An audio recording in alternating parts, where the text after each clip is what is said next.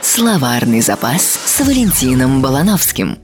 Здравствуйте, дорогие радиослушатели. Сегодня я расскажу вам про орфиков. Помните певца Орфея, который пытался вывести свою любовь, прекрасную Эвредику, из Аида, царства мертвых?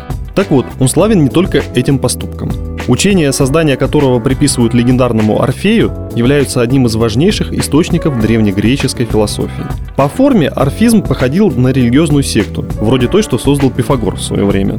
Идеи этого течения уходят в глубокую догомеровскую древность, то есть во времена до Троянской войны. Правда, самые ранние орфические тексты, которые дошли до нас, датируются VI веком до нашей эры. Последователи Орфея разработали свою версию происхождения мира и всего на свете. Поскольку эта версия несколько расходилась с официальной, им приходилось скрывать свое знание от непосвященных. В отличие от первых философов, которых больше интересовало познание окружающего мира, внимание орфиков в большей степени было приковано к человеку. Наверное, их можно считать первыми известными нам европейскими гуманистами. Орфическая легенда о сотворении человека звучит примерно так. Жил-был прекрасный юноша Дионис, но не тот любитель выпивки и оргии, который знаком нам по греческим мифам. Он был скорее похож на прекрасного, чистого, разумного Аполлона. И любили этого Диониса все боги, а титаны жутко ревновали.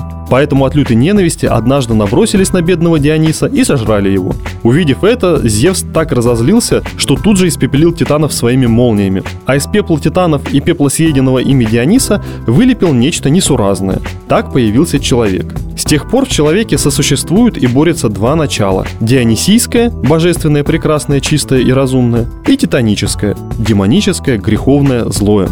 Кстати, у этой истории был хэппи-энд. Поскольку титаны не успели съесть сердце Диониса, боги его воскресили. А орфики в память об этой истории были вегетарианцами, верили в переселение душ, пытались искоренить титанический грех, чтобы выйти из круга перерождений. Все это чем-то немного напоминает индуизм или буддизм. Словарный запас с Валентином Балановским.